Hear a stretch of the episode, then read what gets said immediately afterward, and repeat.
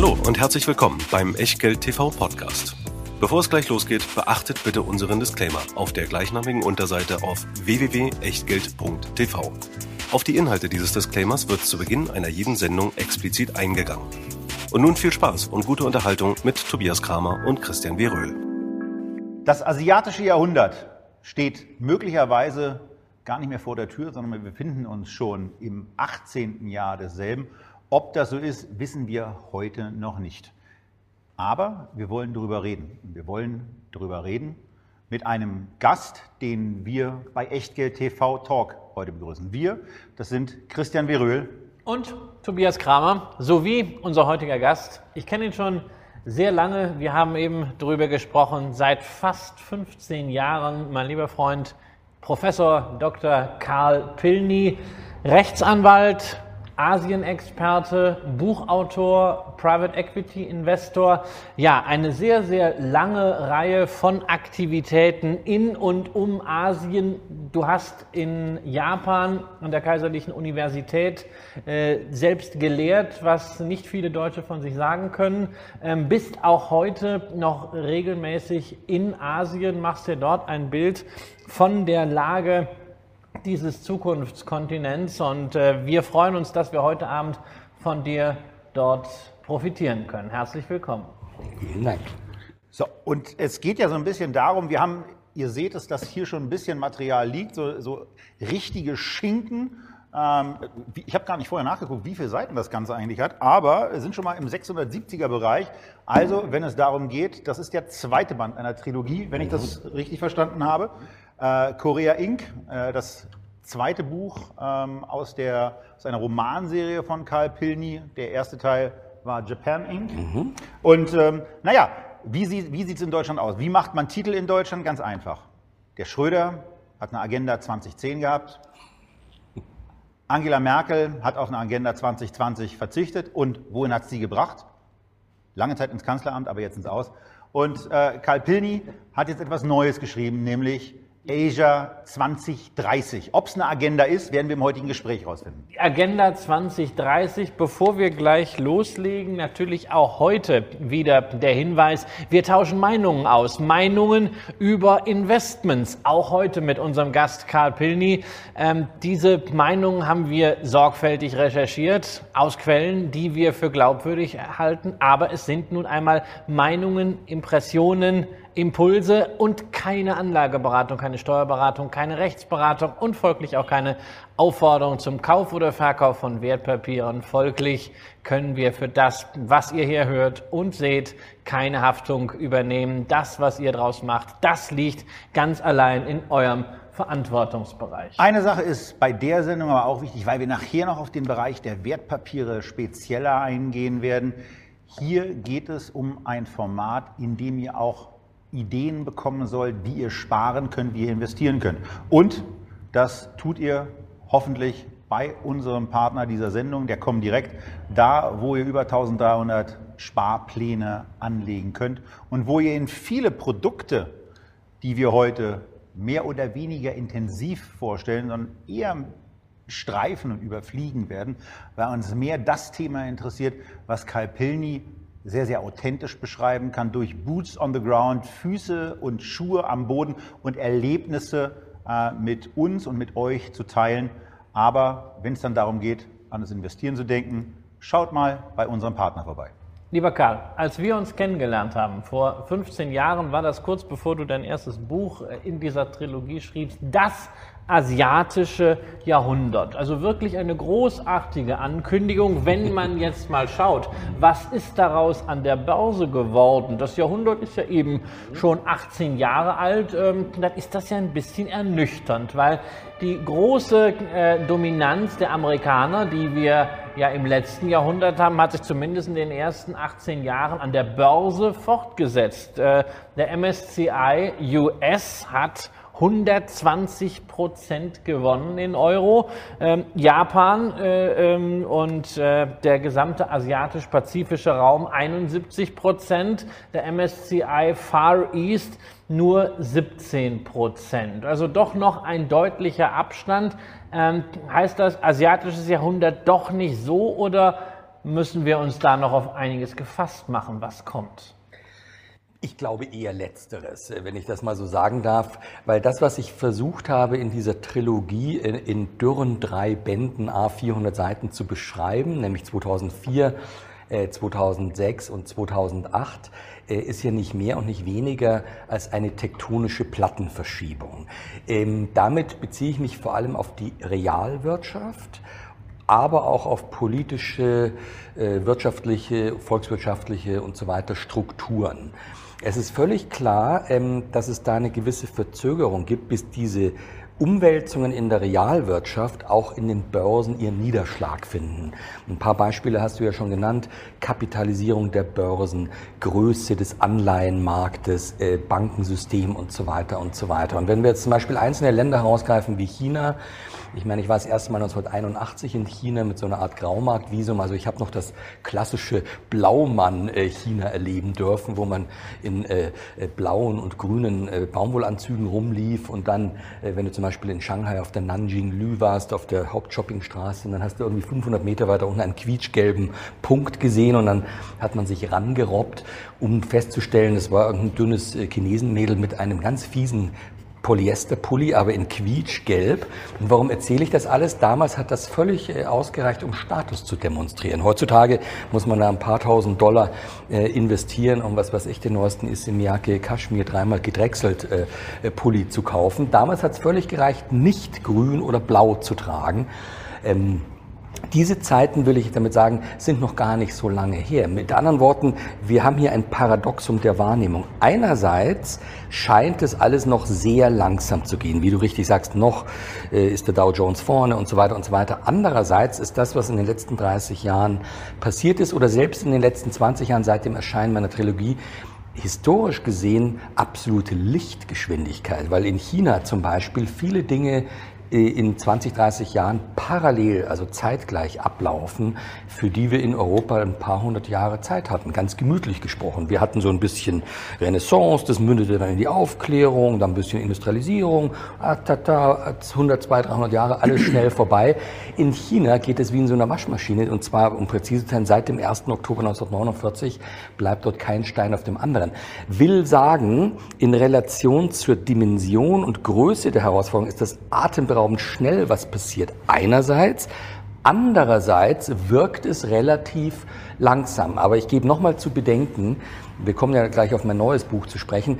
In meinem ersten Buch 2004, da gab es zum Beispiel noch gar keine börsengelisteten Staatsbanken. Das heißt, die großen, the Big Four, ICBC und wie sie alle heißen, waren noch gar nicht mal an der Börse gelistet. Das heißt, was in China jetzt sich getan hat in puncto Börsenkapitalisierung, Börsengänge, ähm, die Aufnahme äh, der A-Shares in den MSCI und so weiter, ist unglaublich schnell. Auch die Entwicklung des Renminbi äh, der auf dem Weg ist, irgendwann zur Leitwährung zu werden, ist auch gigantisch schnell. Natürlich ist er bei weitem noch nicht von der Bedeutung eines Dollar, aber gleichwohl, was in diesen letzten 10, 15 Jahren erreicht wurde, ist schon wirklich enorm viel und enorm schnell. Und deswegen muss man da so ein bisschen den Maßstab beachten. Wenn man sich, wenn man sich Asien mhm. als Thema dann aber anschaut und äh, äh, Asien als, als Thema auch für diese Sendung vornimmt, dann äh, gibt es zwei, zwei Sachen, die äh, uns wichtig waren. Wir haben jetzt eine, wir haben jetzt eine Unterteilung vorgenommen, quasi so in diesem Bereich Japan, China, Indien und dieses ganz, ganz oft unterschätzte 5000 Kilometer Ausdehnungsland von Banda Aceh bis Papua rüber äh, Indonesien. Mhm. Wir würden, wenn wir die Zeit dann noch haben, äh, noch ganz gerne so ein bisschen äh, das Cherry-Picking machen. Das würden wir aber gerne Ihnen überlassen. Aber eine Frage, bevor wir auf Japan gehen und damit anfangen, habe ich zum Start. Asien-Experte, permanent da. Was sehe ich denn hier? Eine Apple Watch. Wie kann denn das passieren? Naja, gut, äh, zum Teil werden die ja auch in Von Foxconn. ja, genau. genau. Ähm, ja, das ist richtig. Also noch gibt es, obwohl, nein, stimmt gar nicht. Es gibt schon mittlerweile. Also Samsung hat schon einige, einige hat schon Materialien, Materialien und so weiter. Äh, das ist richtig. Also so viel Spaß ich war darf nur schon noch sein. Nee, aber ähm, so viel Spaß muss schon noch sein, weil wir gerade beim Thema sind, ein 911er wird immer ein 911er bleiben und es wird auch immer Leute geben, die 911er fahren. Aber mein, meine äh, Theorie oder mein äh, Bestreben ist ja, äh, den Menschen klarzumachen, dass die potenzielle Zahl der Verbraucher und Konsumenten zunehmend in Asien ist. Und irgendwann mal wird es so sein, dass ein 911er und eine äh, Apple Watch eben nicht mehr der letzte Schrei ist und dass dann lokale äh, Global Champions aus Asien das Rennen machen. Und wir beginnen jetzt schon den Punkt, um genau bei dem das Punkt ist, das, das, ist natürlich etwas, was mich wieder sehr interessiert als äh, leidenschaftlichen, überzeugten äh, Investor in Luxusbrands. Wir sehen ja momentan, dass also zum Beispiel eine äh, Louis Vuitton, Moet Hennessy sehr starken Markt dort hat und aber natürlich auch äh, die Produkte entsprechend auch vielfach für den Geschmack der chinesischen Mittel- und Oberschicht äh, design. Ähm, siehst du wirklich, ähm, dass äh, chinesische Brands nicht nur von der Funktionalität, sondern auch vom Status her in 10, 20 Jahren gleich auf sein werden mit diesen Century Brands aus Old Europe oder wird man da nicht äh, doch eher äh, sagen, okay, von der Funktionalität her ähm, sind die Chinesen vielleicht besser, aber ähm, diesen Status mit dieser äh, History, das kann eigentlich nur eine Louis Vuitton oder eine Hermes. Jein, also es, man muss äh, differenzieren. Es gibt natürlich übrigens auch in Asien jahrhundertealte Brands. Gerade Japan ist ja die Heimat von Messer. fantastischen, genau Messer. Genau jeder, der äh, Affinität zu Essen und Kochen hat. Es gibt jahrhundertealte Manufakturen in Japan und die gab es auch und gibt es auch noch in äh, China. Ähm, und Manufaktur, da fällt mir eben gleich Hermes ein und Hermes ist absolut beispielgebend, weil die schon sehr früh eine chinesische Zweitmarke etabliert haben, nämlich schon vor 15 Jahren, die extrem gut läuft und mittlerweile profitabler ist in China, im chinesischen Markt, als die Mutter, äh, als das Mutterbrand Hermes. Und in die Richtung wird es gehen, mit anderen Worten, Manufakturen, die das gewisse Etwas haben, auch im Marketing, äh, was weiß ich, ähm, im Uhrenbereich oder wie auch immer. Das wird immer so bleiben, aber äh, äh, auch im asiatischen Markt. Aber die Basis wird zahlenmäßig schrumpfen, weil in der Tat immer mehr asiatische Luxusbrands erfolgreich sind. Und die haben ja noch gar nicht angefangen, hier rüber zu schwappen und hier sich zu etablieren. Wir sehen es so ein bisschen im Automobilbereich. Ich meine, ich habe im Japan der 80er Jahre gelebt und gearbeitet. Was haben wir nicht gelacht über die japanischen Reisschüsseln in den 70er Jahren? Äh, dann äh, das Gleiche wiederholte sich, als dann die koreanischen Autos kamen und dann natürlich Elchtest und dann mit den chinesischen Autos. Aber durch gezieltes Abwerben von westlichem Know-how und Designkompetenz haben die sehr schnell äh, geschafft, auch im Design Akzente zu setzen. Und ich meine, ähm, wenn du dir anschaust, Lexus, das war ein sehr früher und ziemlich erfolgreicher Versuch, den äh, europäischen Luxusmarkt doppelt anzugreifen, nämlich durch eine eigene Marke von Lexus und die, und die Toyota-Produkte.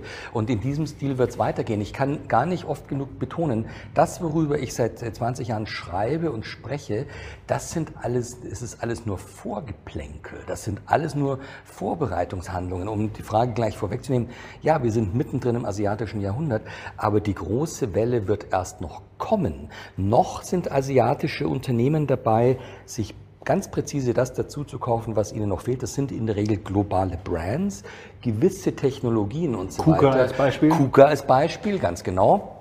Und da, das wird noch ein bisschen äh, weitergehen, das nenne ich den Konsolidierungsprozess. Aber wenn das sozusagen alles mal in place ist, dann gibt es überhaupt kein Hindernis mehr, einen Global Rollout äh, zu machen. Und da durfte ich ja in den 80er Jahren sehr eng mitarbeiten, weil ich habe ja nach der äh, Professur in, in Japan an der Kaiserlichen Uni in Kyoto, war ich ja dann viele Jahre Partner bei einer globalen Anwaltskanzlei, based in Tokio, based in Hongkong. Und wir hatten 15 Büros in Asien. Wir haben die ganzen asiatischen Blue Chips vertreten, die man sich nur vorstellen kann, die ich später dann auch als Aktien im Depot hatte, von Samsung, Lucky Gold Star, wie sie damals noch hießen, ähm, äh, bis hin zu Toyota, Matsushita und rauf und runter. Äh, das heißt, dieser Global Rollout seinerzeit von den japanischen Unternehmen, den habe ich sehr eng begleiten dürfen. Und das haben viele noch nicht auf der Rechnung. Mit anderen Worten, die unterschätzen immer noch diese absolut möglicherweise tödliche Kombination von großen Produktionskostenvorteilen mit einer sehr breiten Innovationsbasis, mit einer demografischen Überlegenheit kombiniert mit immer größerer Wertschöpfung. Und das ist das, was ich in meinem neuen Buch eben analysiere, dass dieses Wachstum, was aus Asien jetzt kommt, auf einmal auf einer neuen Basis steht. Und Haupttreiber sind Konsum, Golden Age of the Consumer, Emerging Middle Class, werden wir gleich drüber sprechen, aber auch Innovation. Die Chinesen melden mittlerweile die meisten Patente in dieser Welt an. Und ich bin der Erste, der einräumt und sagt, gut, sechs oder sieben Prozent davon werden allenfalls noch in Europa oder USA angemeldet. Oder ich bin auch der Erste, der einräumt, natürlich ist es richtig, dass wir 70.000 Ingenieure produzieren, die Chinesen 700.000, dann kommen immer die ganzen Schlaumeier und sagen, ja, na gut, aber von den 700.000 kannst du schon mal die Hälfte wegstreichen, kein Weltmarkt, wo dann sind immer Englisch. noch fünfmal mehr. Exakt. Und Jahr um Jahr um Jahr und das kombiniert mit zweistelligen Zuwachsraten in der staatlichen und privaten Innovationsförderung und Forschung. Also äh, so viele Exzellenzuniversitäten, wie dort neu gegründet werden, können wir gar nicht bauen. Analogie zum Flughafen läge nahe. wie du weißt, erzähle ich ja seit Jahren diesen Running Gag, äh, mit Vorliebe allerdings, wenn ich nicht in Berlin bin. Aber wenn du willst, wenn du darauf bestehst, wiederhole ich ihn gerne nochmal. 94, 94 auf 95 war ich äh, in der Tat in Shanghai am Bund und habe rübergeschaut nach Pudong nichts gesehen, nichts als dunkle, äh, äh, war ja Sumpfland und so weiter. Und das war eben das Jahr, wenn ich mich richtig erinnere, wo hier mit der Planung des äh, neuen Hauptstadtflughafens Schönefeld bekommen wurde, mit der Planung wohlgemerkt. Ich brauche äh, euch nicht erzählen, was seitdem in Pudong entstanden ist. Da leben mittlerweile sieben Millionen Menschen, alle architektonischen, Wahrzeichen. Ja, die sollen ja da, die wohnen, die sollen ja fliegen. Ja, ja, ja, ja, ja, aber das auch. Aber äh, das ist eben, und die Analogie liegt eben nahe zum äh, Wissensbereich, Akademie. Und man darf eins auch nicht vergessen, die kommen jetzt nicht irgendwie aus dem Dschungel gehüpft, sondern schon im 12. Jahrhundert in der Sung-Dynastie, als die großen kaiserlichen Prüfungen eingeführt wurden. In der Sung-Dynastie, wie gesagt, da hattest du die Frühjahres- und die Herbstprüfungen mit jeweils 70, 80.000 Bewerbern, wo dann die besten äh, 3000 in die Schlussrunde eingeladen worden. Da sind dann 30 übrig geblieben, wie man es noch sehr schön im Konfuzius-Tempel in Peking sehen kann, auf diesen Holzstelen oder so. Äh, lange Rede, kurzer Sinn. Du hast einen gigantischen Pool an Lern-, Leidens- und leistungsfähigen Massen, die kombiniert, und das, da kommen wir hoffentlich noch darauf zu sprechen, kombiniert mit neuesten technologischen Möglichkeiten durch künstliche Intelligenz, durch Quantencomputing und so weiter und so weiter auf eine ganz neue Ebene gehoben werden. Und in der Tat, wie Sie richtig sagen, ähm, diese äh, Graduates, die da ausgespuckt werden, das passiert ja Jahr um Jahr um Jahr. Das heißt, Jahr um Jahr haben wir 70.000 und drüben gibt's, sind wir großzügig und sagen, es sind dann vielleicht nur 140.000, die ungefähr ein ähnliches Level haben. Aber das ist jedes Jahr so. Und irgendwann, nach fünf oder zehn Jahren, ist klar, dass sich das irgendwie auswirken muss. Und da sind wir noch nicht. Das ist genau mein Punkt. Wir sind noch in der Vorbereitungsphase. Und damit ist es auch dieser Weg, von der, von der Werkbank für die USA und für Europa hin zu dem Main Producer und auch Ideengeber eigentlich vorprogrammiert durch diese auch gerade im chinesischen Raum ja sehr, sehr hoch angesiedelt, auch im japanischen Raum, glaube ich, sehr, sehr hoch angesiedelte Ausbildung für Kinder, die im Grunde genommen vor allem geht. Also er wird in der Tat gehungert bevor irgendwie ein Schulgeld, ein Buch, äh, was zur Weiterbildung und zur Bildung notwendig ist, nicht bezahlt werden kann. Ganz genau, genauso ist es. Das sind eben wirklich die konfuzianistischen Tugenden. Max Weber lässt grüßen. Obwohl dieses, diesen äh, Scherz, den ich gerade mit mir selber gemacht habe, muss ich noch kurz erklären. Max Weber rechne ich ein ganz hohes Verdienst an, weil er sozusagen den Einfluss der Soft Skills auf Hard Structures eben zum ersten Mal aufs Tableau gebracht hat. Er hat aber dummerweise, deswegen habe ich gerade geschmunzelt, äh, das bei dem Konfuzianismus genau falsch rum äh, interpretiert. Er hat nämlich den Konfuzianismus hauptsächlich dafür verantwortlich gemacht, dass China so rückständig war und hat eben den protestantischen Merkantilismus eben rühmend hervorgeheben. I can't really blame him, weil Ende des 19. Jahrhunderts Dominanz des UK lag auf der Hand. Ich mache es wirklich 180 Grad andersrum. Ich würde vor allem dem konfuzianistischen Tugendkanon und der Konfuzianismus erlebt ja eine starke Renaissance, äh, eine ganz wichtige Rolle zuschreiben, dass gerade Ostasien, eben China, Japan, Korea, so dynamisch und so, äh, so wachstumsorientiert ist. Das kommt gerade nicht zuletzt aus dem äh, Konfuzianismus. Aber in der Tat, diese Vermischung von ähm, harten Faktoren, Bevölkerung, günstige Altersstruktur und so weiter, kombiniert mit dieser Software, wie die gewired sind, das ist eine brandgefährliche Kombination. Die, das, Thema, das Thema Generation und äh, Altersverteilung bringt mich, bringt mich zurück zu, der, zu dem Thema, mit dem wir anfangen wollten, als ersten Schwerpunkt Japan. Da sieht es ja mit der Bevölkerungspyramide durchaus ein bisschen kritischer aus. Ähm, bringen Sie uns ein bisschen in das Land, äh, in, dem, in dem es in dem, das sich, in dem sich nach dem Krieg eine große Industrienation gebildet hat, die dann einmal den, den weltweiten Automobilmarkt ein bisschen umgekrempelt und aufgeräumt hat. Ähm, und das vor allen Dingen in einer Thematik weltweit führend ist, Stichwort Robotik, humanoide Roboter. Seit über, seit knapp 20 Jahren ist, glaube ich, Asimo in seiner ersten Version mhm. im Einsatz, wird jetzt gerade aufs alten Teil geschickt ähm, und es kommt was Neues. Robotik, gerade auch aufgrund der Generationenproblematik in Japan ein Riesenthema mhm. und natürlich auch für die Welt wahnsinnig interessant. Was sind da aktuell Ihre Beobachtungen? Mhm. Was sind Dinge, die Europäer wenn Sie dort noch nicht waren, wenn Sie sich das noch nicht angucken konnten und nicht so den Einblick haben, wissen sollten und Investoren wissen müssen. Absolut. Also, ähm, Japan ist ein sehr bemerkenswertes Ländle. Es ist ja wirklich relativ klein. Äh, er streckt sich sehr lange, ähm, äh, also ich glaube dreieinhalbtausend Kilometer von der Länge her. Äh, festzuhalten bleibt, letztendlich sind nur zwei große Ebenen äh, bewohnbar. Die Kanto-Ebene, wo sich Tokio befindet, also Pi mal Daumen so 30, 40 Millionen Menschen und die Kansai-Ebene. Das ist Osaka und Umgebung auch nochmal 30, 40 Millionen. Der Rest zwischendrin ist zum Teil wunderschöne Landschaft, aber ist eben ein bisschen mühsam zu besiedeln und so weiter und so weiter. Keine Rohstoffe, keine natürlichen Ressourcen. Äh, kennen wir ja. Kennen wir, genau, kennen wir, wollte ich, deswegen ziehe ich auch bewusst Aber in Japan haben sie eine pünktliche Bahn, das trennt uns schon. Das trennt uns schon und die, das Gap wird immer größer, wenn man sich hier im öffentlichen Nahverkehr bewegt. Leider, leider. Äh, ganz genau. Das ist, genau darauf spiele ich nämlich ab. In der Tat auf die Parallelen äh, zwischen der deutschen Entwicklung und der japanischen Entwicklung, weil das ist auch für Investoren äh, wichtig zu wissen. Ich spule mal kurz zurück.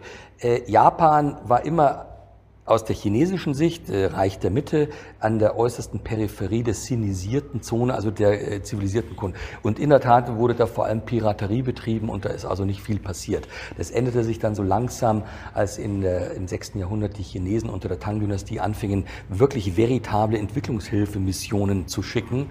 Und da wurde das dann alles irgendwie zivilisierter und lehnte sich stark an dem chinesischen Vorbild an. Aber das hört man ungern in Japan. Aber es ist in der Tat so, dass viel von dem, was ihr ihr mit Japan assoziiert, aus China kommt. Also angefangen vom grünen Tee über ein Kimono bis zu den Schriftzeichen, ähm, weil die keine eigene Schrift hatten. Und äh, das führt dann dazu, dass das Japanische sehr komplex ist, vor allem das geschriebene Japanisch, weil verschiedene Alphabete gemischt sind. Im Chinesischen ist natürlich die gesprochene Sprache eher die Herausforderung.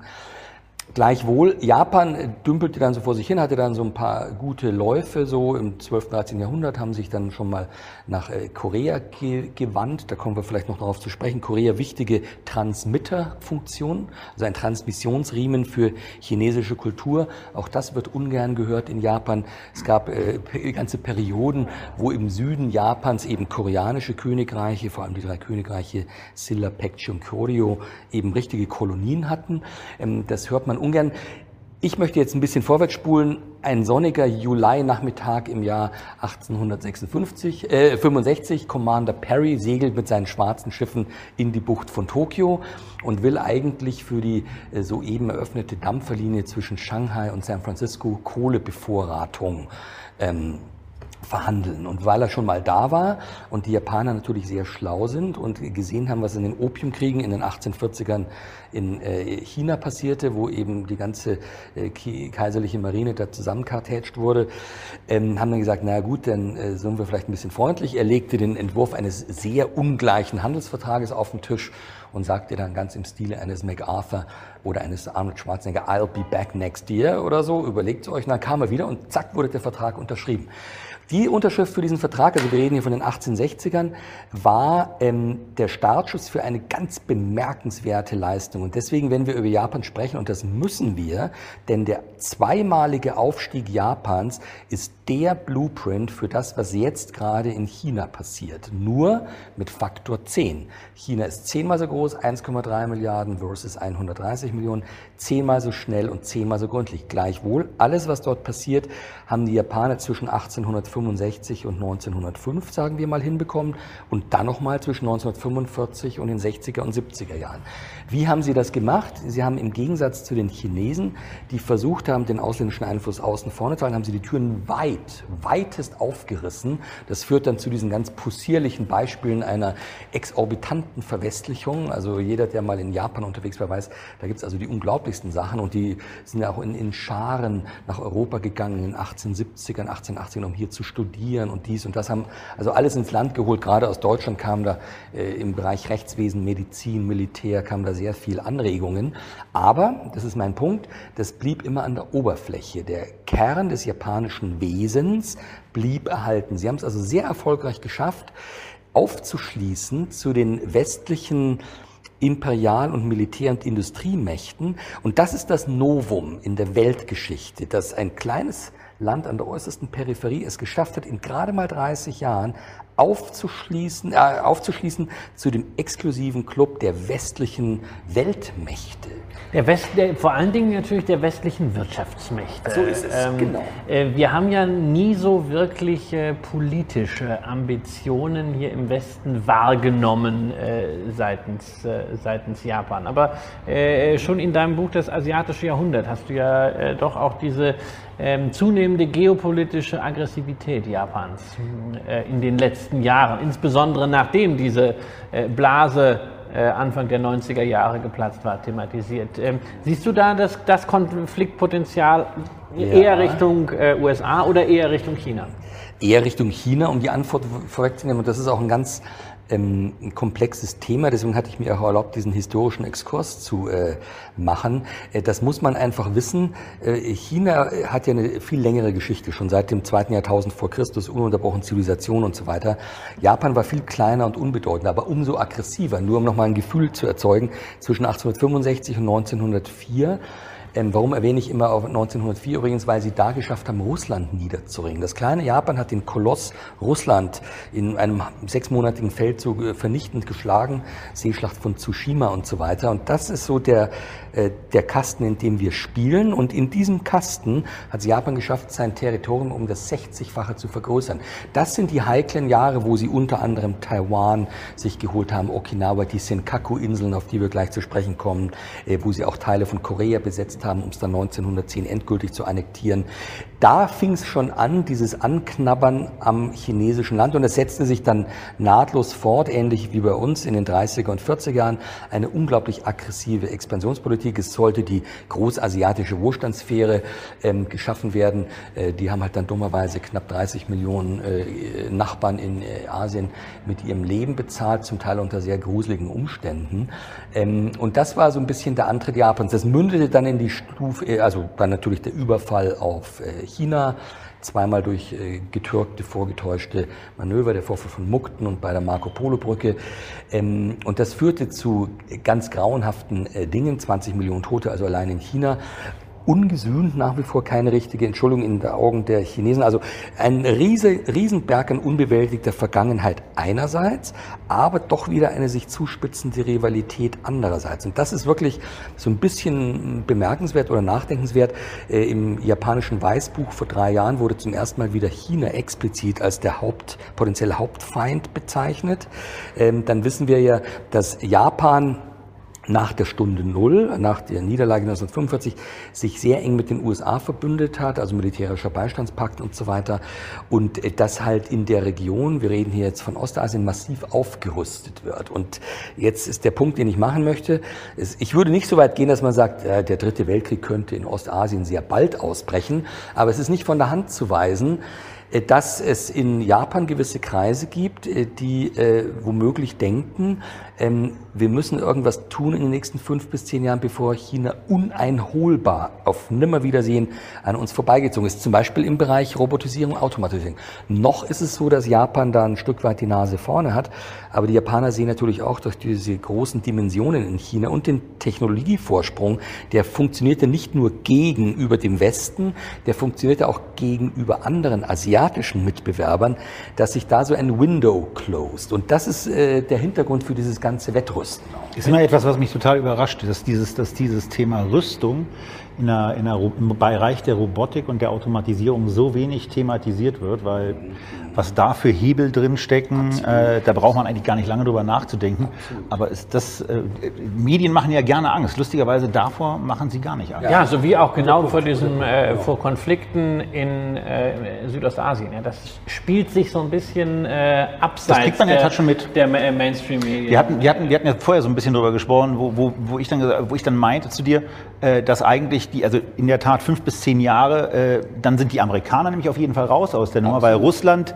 äh, Quatsch, nicht Russland, China rüstet im Moment sehr, sehr konsequent auf und genau dieses, dieses, äh, dieses Wissen, was sich da auch auf der Ingenieursseite aufbaut und im Bereich eben der Robotik aufbauen wird, äh, sollte dazu führen, dass die im Bereich der nächsten 15, 20 Jahren die führende Militärmacht werden dieser Absolut. Welt. Ohne Zweifel. Wobei, äh, wir sind ja noch nicht, wir sind ja noch in Japan. Ich habe dazu ja, natürlich auch eine chinesische sind, Frage. Wir sind, wir sind äh, äh, ganz, ganz, kurz, ganz kurz noch zu Japan. Bemerkenswert fand ich dieses Statement. Japan ist die Blaupause ähm, für äh, China. Macht es dann deiner Meinung nach überhaupt noch Sinn, in Japan zu äh, investieren als Anleger? Äh, wir hatten das Thema ja mal in einer eigenen Sendung. Ihr könnt das noch abrufen. Äh, Hochgradig empfehlenswert. Drei tolle Produkte vorgestellt. Drei, drei tolle Produkte. Dazu esse ich live vor der Kamera Sushi aus dem Galerie Lafayette. So das Gesicht von Herrn Kramer müsst ihr euch antun. Und wir stehen nach wie vor zu diesen äh, äh, damals vorgestellten Produkten, insbesondere ja. ähm, Japan Small Cap. Ähm, wie siehst du das? Ist, das? ist das ein Thema oder würdest du sagen, ach, braucht man nicht? Nein, nein, nein. Also da gibt es auch einiges äh, zu tun. Ich habe äh, wenn ich ein bisschen Werbung machen darf, vor drei Jahren im Smart Investor auch ein großes Interview über Japan gegeben und um so ein bisschen aus dem Nähkästchen zu bauen, da habe ich so viel positive Resonanz bekommen über dieses Interview, dass ich dann wirklich äh, mal wieder versucht war, doch ein kleines Produktchen äh, äh, anzupacken und habe mir selber so ein Japan Yield Basket zusammengestellt, so zwei Dutzend japanische Titel, gebacktestet und so, hat sich wunderbar gerechnet. Äh, ich habe es dann doch nicht gemacht, äh, weil das war mir da ein bisschen äh, zu mühsam. Aber hätte ich mal besser, besser machen sollen, weil die Performance war wirklich ganz gut. Weil was, was ist da so äh, branchenmäßig oder, oder vom Segment? So, so oder wie hat der Basket generell funktioniert? So ist es, genau. Also, zum Beispiel Automatisierung. Fanuc ist ja einer meiner Lieblingstitel schon immer gewesen. Also da gab es wunderbare äh, Titel. Dann ist es auch grundsätzlich so, um jetzt auch deine Frage endlich zu antworten. Seitdem Abe 2012 wieder ans Ruder gekommen ist, hat er ja seine berühmten drei Pfeile bei den Ergonomics äh, abzuschießen, versucht abzuschießen und so weiter. Und am Anfang ging es relativ zögerlich vonstatten. Mittlerweile muss man aber absolut einräumen, dass viel von dem funktioniert. Also es ist eindeutig eine neue Wachstumsdynamik entstanden die natürlich jeder nur begrüßen kann. Also, also aus dieser ja, Null nach, nach 20, Jahren. nach 20 Jahren, genau. Also ich muss Ära, ja. Genau, also das war das, das, wirklich das Tal der Tränen. Ich habe das leibhaftig miterlebt, weil ich habe ja äh, Mitte und Ende der 80er Jahre in Japan gelebt und gearbeitet. Also Peak Time. Äh, Peak Time, ich habe das miterlebt. Historischer Höchststand vom Nikkei, weiß ich noch, war Oktober 1989, 39.412 Zähler. Da war ich dort. Damals gab es Bestseller bei Tuttle Press oder so, How to Become a Millionaire with Japanese Stocks oder so. War innerhalb von einem halben Jahr irgendwie zehnte Auflage oder so. Also äh, und dann kam das natürlich äh, ins Platzen oder ins Rutschen. Ähm, Im Januar, Februar 1990 starb Kaiser Hirohito. Nikkei kam schon mal runter, 25.000, glaube ich, und dann ging es bergab. Und wie ihr besser wisst als ich äh, wahrscheinlich, ist er 20 Jahre kaum über die 6.000 oder 7.000 draufgekommen. Jetzt muss ich, versuche ich auch differenziert zu antworten. Also ja, ich bin bullish auf japanische Aktien gewesen, vor zwei Jahren besonders, äh, wobei mittlerweile viel von dem jetzt mittlerweile eingepreist ist. Und es gibt auch eine gewisse Sonderkonjunktur durch die Olympischen Spiele 2020 zum Beispiel, die bevorstehen. Und einfach aufgrund der Tatsache, äh, dass äh, zum Teil durch die lockere äh, Politik der Notenbank, die ja auch bis hin zu Start-up-Beteiligungen alles kaufen, was bei drei nicht auf dem Baum ist. Also, da, da wissen wir dann auch, was Herr Draghi noch äh, und sein genau, Nachfolger noch machen an, an Steigerungspotenzial haben. Ja, absolut, absolut. Das ist wirklich die Benchmark, also die japanische Zentralbank. Der Kuroda hat jetzt auch eine zweite Amtszeit bekommen. Ähm, Äh, das ist also ein ganz wichtiger Faktor, aber man muss auch konzidieren, dass Abe äh, das wirklich geschafft. Er macht auch sinnvolle Sachen. Er versucht zum Beispiel mehr japanische Frauen in den Arbeitsprozess äh, einzubinden. An der Corporate Governance wurde gefeilt und verbessert. Und last but not least, japanische Unternehmen, die ich ja auch intim kenne durch meine langjährige Tätigkeit als Partner bei dieser globalen Anwaltskanzlei, sind einfach jetzt besser und schlanker aufgestellt. Aber man beachte den Komparativ schlanker und besser. Das heißt auch noch nicht gut und schlank, sondern schlanker, nicht schlank. Das ist ein Punkt, der mir wichtig ist, weil nach wie vor, bin ich vielleicht ein bisschen böse, wird die Effizienz japanischer Unternehmen überschätzt, nach wie vor. Äh, und jetzt kommt mein Punkt. Kurz- und mittelfristig kann man optimistisch und bullisch sein und noch eine schöne Upside mitnehmen. Längerfristig bin ich nicht ganz so optimistisch. Wegen der Demografie? Wegen der Demografie und der dann doch ausbleibenden überfälligen Strukturreformen. Das hat sehr viel mit der Mentalität und der DNA dort zu tun. Okay, also der Leidensdruck war nicht groß genug, sondern Sie äh, genau. pendeln sich dann auf hohem Niveau ein. genau, genau. Und Demografie ist, ist, super dramatisch. Äh, ich habe jetzt die genaue Zahl vergessen. Manche Prognosen gehen ja so weit, dass sie im Jahr 2100, also am Ende dieses Jahrhunderts, irgendwie von äh, verbleibenden 60, 65 Millionen Japanern, das ist mal eine glatte Halbierung, das ist natürlich schon äußerst dramatisch. Durch die sind dann sehr alt. Die sind ganz genau. Ja, die sind dann sehr alt. Ganz genau. Und ich glaube nicht, dass man das kompensieren kann durch Öffnung des Arbeitsmarktes oder Immigration. Wo die ja sowieso einigermaßen problematisch sind. Es ist ja so nicht so, dass ausländische so Arbeiter da willkommen besonders willkommen sind. sind. Genau, so eine sehr diplomatische Umschreibung für äh, die Mentalität dort. Und da wird sich auch so viel nicht ändern, glaube ich. Und man kann es gar nicht durch Die leben auf ihrer Insel, so ein bisschen genau. wie die Briten, oder? So ist es. Wie die Briten und wie die Schweizer. Absolut, genau. Das ist so eine leicht insulare Mentalität. Wenn wir, wenn wir bei der Demografie sind und sagen, Japan hat da ein Problem, dann kommen wir mal zum zweiten Schwerpunktland, was jeden Investor im Grunde genommen äh, interessiert und was wir ja auch schon äh, in dem Gespräch thematisiert hatten, China. Ja. Seid ihr ein Kindpolitik, die jetzt sich äh, auch in der Demografie Bahn bricht, auch nicht mehr ganz unproblematisch? Richtig, richtig. Auch das ist vorsichtig formuliert, aber Christian hat es beschrieben mit einer Marktwirtschaft ohne wirkliche Demokratie. Ja, ähm, das, kann man, das, kann man, ja auch nicht mal mehr gelenkte Demokratie. Und ähm, ist, äh, was, ist, was, ist da, was ist da speziell ähm, auch aus Investorensicht äh, zu beachten. Ich erinnere mich noch an unsere Roadshow, die wir zusammen gemacht haben im Jahr 2010 oder 2011, wo in dem Vortrag immer ein Thema war, dass äh, in China gerade 50 Millionen Städte ähm, äh, quasi fertiggestellt werden und die alleine, glaube ich, den Vergleich kriegen Sie besser hin als ich aus der Erinnerung. Aber dass diese 50 eigentlich schon mal mehr Einwohner haben werden als alle bestehenden Millionen Städte außerhalb Chinas oder so in die Richtung. So ähm, also da tut sich ja sehr, sehr viel, auch ja. bei dem Thema Verstattlichung äh, absolut, von Bevölkerung absolut. und so weiter. Absolut. Das ist ein ganz, ganz wichtiger globaler Megatrend, aber vor allem in China Urbanisierung. Mhm. Und wir haben jetzt schon eine relativ hohe äh, Urbanisierungsquote, die ist so bei 45 Prozent, aber die soll bis 2030 auf sage und schreibe 65 Prozent ansteigen. Also dann werden die gebauten Städte, die da quasi warten auf Bewohner, voll. auch irgendwann mal voll. Genau, und das ist übrigens die ganze Zeit über auch passiert. Also deswegen bin ich nie einer von diesen Doomsayers gewesen, der gesagt hat, oh, die gehen sozusagen pleite. Es gab ja mal eine Zeit vor zwei, drei Jahren, wo auch durchaus bekannte Namen in der Finanzbranche gesagt haben, oh, der Untergang Chinas, vor allem wegen noch. der Immobilienblase. Ja, das sagen, ja, ja. Das sagen ja, die immer noch, auch mit, den gleichen, mit der gleichen Argumentation. Verschuldung ja, auch ja, Preise. Meine, ja, ja, genau. Peking, Peking ist immer noch ein Rocking-Faktor dabei, wenn man da irgendwie langfährt und dann auf einmal am siebten Ring außen vorbeifährt. Ich hatte das letztens schon mal, glaube ich, in einer Sendung, äh, wo man dann auf einmal von Quadratmeterpreisen hört, die aber 8000 Dollar den Quadratmeter liegen, also wirklich weit ab und in einem schlechteren Zustand als Marzahn zu den 91er Zeiten. Ähm, dann fragt man sich schon, also so richtig mit, also so, so, so richtig mit, äh, mit Vernunft äh, werden die Preise da auch nicht gerade gebildet. Nein, natürlich kommt es auch immer wieder zu obligatorischen Überhitzungen, aber ich muss leider mein Lieblingsbild bemühen, tektonische Plattenverschiebung, aber so schnell und so dramatisch, dass es zwangsläufig immer zum obligatorischen Wellengekräusel kommt. Und in solchen Situationen muss man aber wirklich sagen, da ist es natürlich von Vorteil, wenn man das so ein bisschen durch die Zentralregierung steuern kann. Und die Chinesen sind ja da sehr kompetent, die tasten sich, wie wir seit Deng Xiaoping wissen, von äh, Kieselstein zu Kieselstein sind äußerst pragmatisch, anpassungs- und auch lernfähig, sei es beim Thema Kapitalverkehrskontrollen, Börsenreform, können wir alles nachher trefflich diskutieren, aber auch im Bereich Shadow Banking und Immobilienblasen äh, hauen die einfach sehr schnell eine Bremse rein und noch eine Stempelsteuer hier und einfach die EK-Quote wird raufgefahren, da muss man auf einmal 60 Prozent belegen statt 30 und zwar über Ja, sie reagieren halt sehr Sie schnell. reagieren halt Sie haben keine schnell. langen Abstimmungsprozesse, So sie es, müssen genau. keine So Gesetze es. durch drei Lesungen und anschließend den Bundesrat. Ja, oder sie äh, müssen mit einem irgendwelche Bebauungspläne. Aber, ich, aber wie ist das? Äh, äh, du, kennst, du kennst ja auch die Mentalität äh, der Menschen.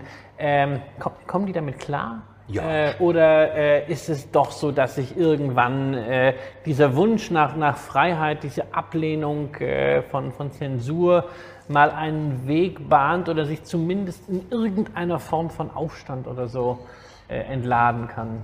Ja, das ist ein heikles Thema. Es wird ja oft in der Presse, gerade in Deutschland, auch bemüht, diese Zahl, ja, es gibt pro Jahr 40, 50.000 lokale, regionale Proteste und Aufstände und so weiter. Äh, Zwei Worte der Vorsicht. Das eine Wort ist, nicht jeder regionale Aufstand ist jetzt auf einem großen politischen Bewusstsein der Mittelschicht aufgebaut, sondern da geht es oft um lokale Schurken, wo der Bürgermeister genau äh, irgendwie die, die Nichte irgendwie bedrängt hat oder irgendwie so. Also das muss man nicht jetzt mit einer großen politischen Bewegung äh, verknüpfen. Und das führt direkt nahtlos zu meiner zweiten Bemerkung. Ich glaube, man überschätzt manchmal, oder es ist ein Wunschdenken, den Politisierungsgrad der chinesischen Mittelschicht. Ich, ich erlaube mir mal wieder salopp zu sein. In solcher Gegenwart und solcher Umgebung darf ich salopp sein. Ähm, wenn man äh, äh, in der Mittelschicht ist, dann ist man äh, genauso wenig politisch wie hier. Die wollen halt irgendwie gut leben, Cappuccino trinken, zu Starbucks gehen und so weiter und so weiter.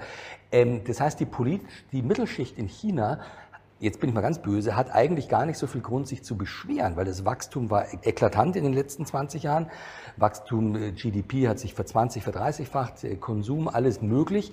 Äh, Die Mittelschicht gerät dann in Wallung, wenn sie es direkt betrifft. Also wenn du dir ein Kondo kaufst am siebten Ring in Peking, legst irgendwie 20 Millionen auf den Tisch oder zwei Millionen, kannst aber keine 30 Meter weit gucken. Das ist schlecht. Und noch schlechter ist, wenn du dann empört bist und mit dem Schnellzug zur Polizei fahren willst und der kippt aus den Schienen. Und ganz schlecht ist, wenn dann dein Baby so erschrocken ist durch die ganze Nacht, dass es anfängt zu schreien und du ihm vergiftetes Milchpulver reinschiebst. Diese drei äh, Stellschrauben bringen die Mittelschicht dann eben doch in Wallung. Und genau das weiß die Zentralregierung, weil die ist ja, wie gerade bemerkt, äußerst kompetent. Und deswegen äh, greifen die da massiv ein. Ich war vor drei Wochen in Peking, ich habe auf einer großen Seidenstraßenkonferenz gesprochen, unter anderem. Ich habe, es war Kaiserwetter, wie man in äh, diversen Regionen sagen würde. Absolut blauer Himmel, wunderbar. Ich habe es also gar nicht wiedererkannt. Schöner als hier und viel schöner als in äh, Neu-Delhi, wo ich auch vor ein paar Wochen war. Da kannst mittlerweile sieht es in Neu-Delhi schlimmer aus, als es in Peking jemals ausgesehen hat. Das heißt, diese ganze Verschmutzungslawine, äh, Natürlich mit der Brechstange ist das angegangen worden. Da wurden also reihenweise Fabriken stillgelegt. Also ich weiß das aus erster Hand. Ich habe gerade letzte Woche einen Vortrag gehalten. Da waren auch so ein paar Unternehmer, die hatten dann Geschäftspartner, haben riesige Werke gebaut und dann ähm, wurden die halt einfach mal eben stillgelegt. Entschädigung war gar kein Problem. Die haben das Dreifache der Bewertung die Regierung auf den Tisch gelegt. Gut war es, fertig, Immerhin. weitermachen oder so. Also das, das sieht man das- das Mark sieht man. Marktwirtschaft ohne Demokratie. Aber So ist es. Ich, ich muss doch noch mal eine, eine Frage spe äh, speziell zu, äh, zu China stellen. Ich hab, mir fehlt ja äh, äh, im Gegensatz zu dir und auch zu dir über, komplett der Zugang äh, äh, zu, zu dem Land, auch von der, von der Annäherung her. Ich habe nur von dir zum Glück immer gelernt, dass es wichtig ist, dort zu investieren. Ähm, aber ich bin ja noch nie weitergekommen als äh, östlich äh, als bis Dubai. Ne? Also bin, kommt aber ganz gut im Westen. Ja, das ist- also, bevor, bevor jetzt hier vor dem, vor dem YouTube-Video geweint wird, dass Herr Röhl Ja. immer, nur, immer nur in Berlin und in Essen unterwegs ist. Also er Ja. leidet, Ja. er leidet Es westlich ist- auf sehr, sehr hohem Niveau. Aber, aber nochmal zurück, ich, ich leide ja. Ich leide aber vor allen Dingen auch, wenn ich mal mir so gewisse chinesische Unternehmen angucke, weil ähm, Ja, ja. ist ja die Frage, ist eine ganz tolle Story. Wie kann man denn jetzt eigentlich von der Story am intelligentesten partizipieren? Ähm, wir haben viele Börsengänge gesehen von chinesischen Unternehmen in Deutschland. Ähm, ich glaube, da ist kein einziges mehr äh, intakt. Das waren alles Abkassierernummern, nicht, wo immer das Geld in eine deutsche AG ging, in, dann in eine Hongkong-Tochter und dann in die chinesische Festlandfirma. Da- Das Geld, der Geldfluss äh, passiert aber immer nur eine Richtung. Wenn es die amerikanische Filmindustrie macht, wird sie nicht stigmatisiert, aber Ja, die genau. Chinesen bei, den, schon. bei den Chinesen ist das schon. Ähm, wir sehen immer wieder äh, westliche Unternehmen, die in China aktiv sind, aber auch Probleme haben dort äh, mit der Regulierung. Ähm, das führt natürlich dazu, dass man sagt, also es macht schon Sinn, dort zu investieren, breit gestreut zu investieren, zum Beispiel mit einem ETF. So, und dann stehst du plötzlich vor der Frage des Alphabets. Dann gibt es ja diese A-Aktien, diese H-Aktien, dann die äh, S-Aktien in, in, mhm, in, mhm. Singapur. Ähm, und die Wertentwicklung dieser einzelnen äh, äh, Anteilsklassen ist ja doch sehr unterschiedlich. Ne? Also wenn wir uns das über die letzten zehn Jahre mal anschauen, haben wir den MSCI China mit plus 50 Prozent, der Shenzhen-Index mit plus minus null mhm. äh, und die Aktien in Hongkong mit 78 Prozent plus, jeweils alles in Euro gerechnet. Riesige Spanne. Ähm, wenn man jetzt sagt, also man will jetzt keinen aktiv gemanagten Fonds haben, man will auch nicht mit Einzelaktien äh, investieren, weil es ja natürlich schwierig ist, äh, ähm, das auszusuchen. Was wäre dein Tipp? Äh, welchen Index, welches Segment sollte man sich angucken? Oder mhm. überhaupt einen Index oder sollte man in eine Branche gehen, wenn man nur ein Produkt für China hätte? Nur ein Produkt, oh gut, das ist schwierig. Na, dann würde ich wahrscheinlich äh, ja schon einen, einen äh, Hongkong Index. Okay, also den Gateway, aus, ja, äh, genau. der, der, noch britisch geprägt Die, ist. genau, mit äh, transparent, also regulatorisch ist das da alles äh, sauber und gut. Sehr günstig bewerteter Index. Günstig der Hang bewertet. Enterprise Index ist unglaublich günstig Voll, vollkommen bewertet. Richtig, vollkommen richtig. Und was ja äh, auf jeden Fall passiert ist, habt ihr sicher auch im Visier, ist dieser äh, Shanghai Hongkong Börsen Connect und auch Shenzhen. Die Börsen wachsen also zusammen. Ähm, und in der Tat gibt es natürlich ein paar spekulative Elemente. Ähm, deswegen sind äh, die stabilsten Investments wahrscheinlich wirklich äh, die Age-Shares. Und da gibt es ja auch ein paar ganz gute ETFs. Kann man davon ausgehen, dass das irgendwann mal alles eins ja, wird und dann da auch diese auf ganzen Aktiengattungen mal abgeschafft Fall, werden? Fall. Das äh, ist äh, auf jeden Fall dieses Gedöns, Dieses ganze Aktien, ja, ja, ja, ja. Nein, nein, das ist eben politisch bedingt, also einfach auch als, als Sicherheitszaun. Ich meine, die die Volkswirtschaft ist ja explodiert, die Sonderwirtschaftszone und so weiter und diese Unterteilung in A und B und H Shares hat ja auch vor allem eine politische Funktion. Und wie wir alle wissen, der chinesische Kleinanleger, da ist halt eine unheimliche Wohler äh, drin. Warum? Weil die halt einen echten Anlagedruck haben. Es gibt ja nur rudimentäre Sozialversicherungssysteme, außerdem ist es auch eine gewisse kulturelle Affinität. Ich meine, die spielen auch gerne Mahjong und zocken gerne. Das heißt, äh, für Kleinanleger äh, ist es halt eher wie so eine Art Casino. Deswegen hat man diese unheimlichen Ausschläge dort. Und natürlich gibt es da auch zum Teil dann unseriöse Börsengänger, wie bei uns halt auch sozusagen. Strenger zu unterscheiden sind da dann die in Hongkong gelisteten, die großen Multis.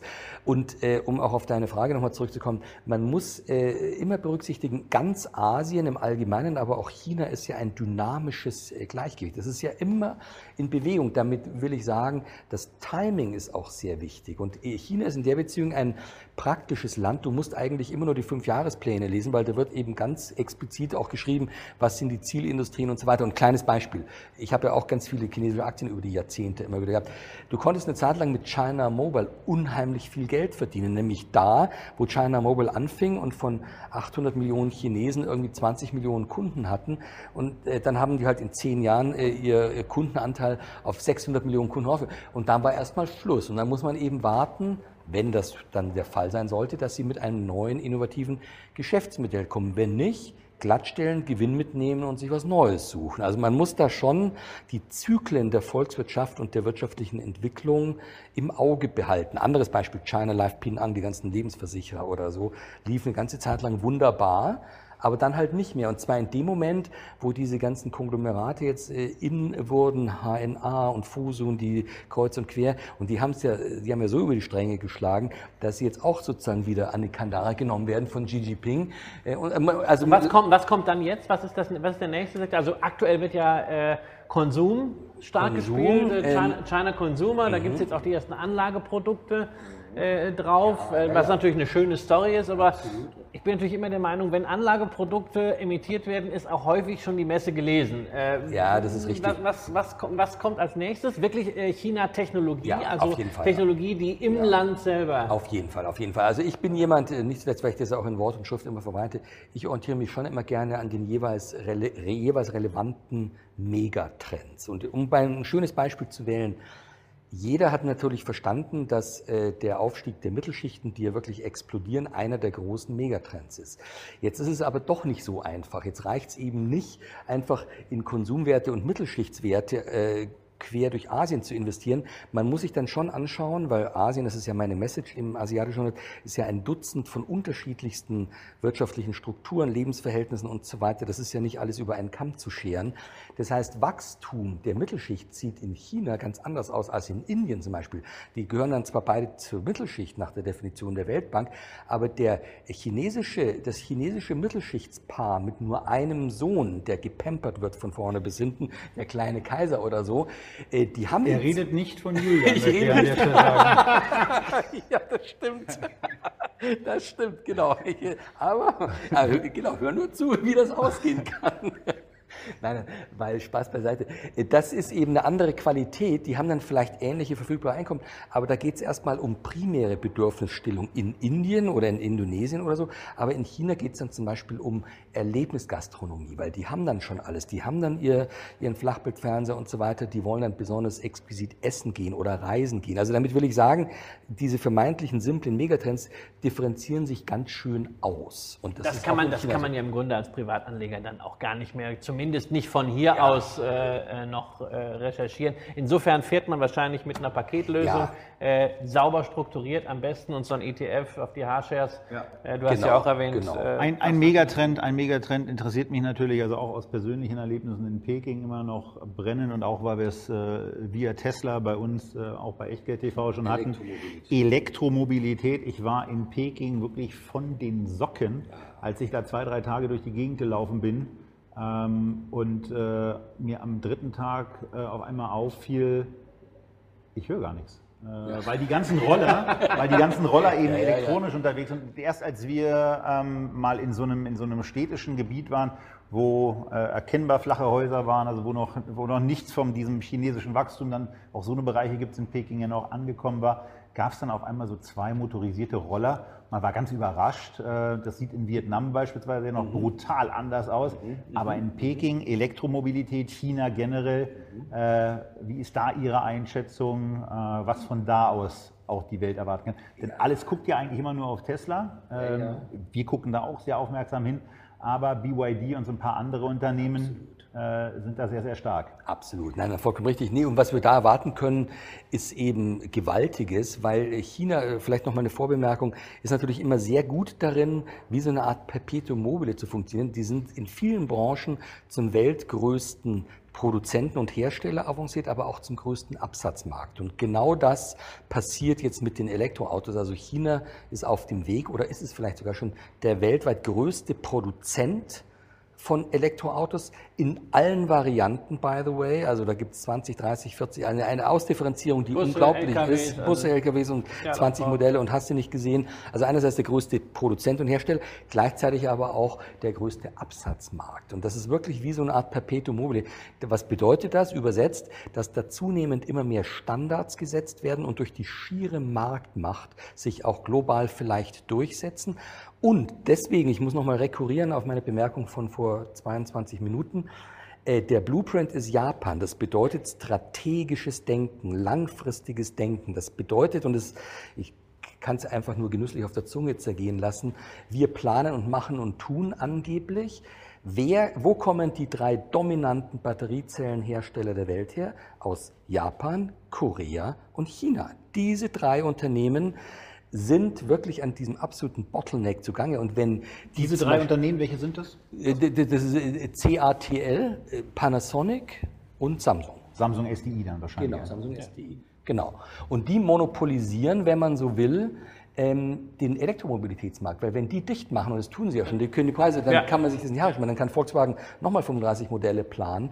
Und da muss man ehrlich sagen, da hat die äh, EU und auch äh, Deutschland da so ein bisschen den Anschluss verpasst. Es beginnt Aber wie allgemein natürlich in, in, in solchen äh, geostrategischen Fragen, äh, Versorgungsfragen, da, das, das wollen wir ja irgendwie nicht, das strategisch zu planen. Nein, da stellt man sich auch zu doof an, weil man dann einfach nicht durchregieren kann. Also Man tut, meine, man tut so, als hätten wir alle seltenen. Erden im Grunde äh, in der Lausitz verbuddelt äh, und müssten sie nur rausholen. Nicht? Manchmal kommt es einem auch so vor, aber ähm, das ist ein anderes Thema.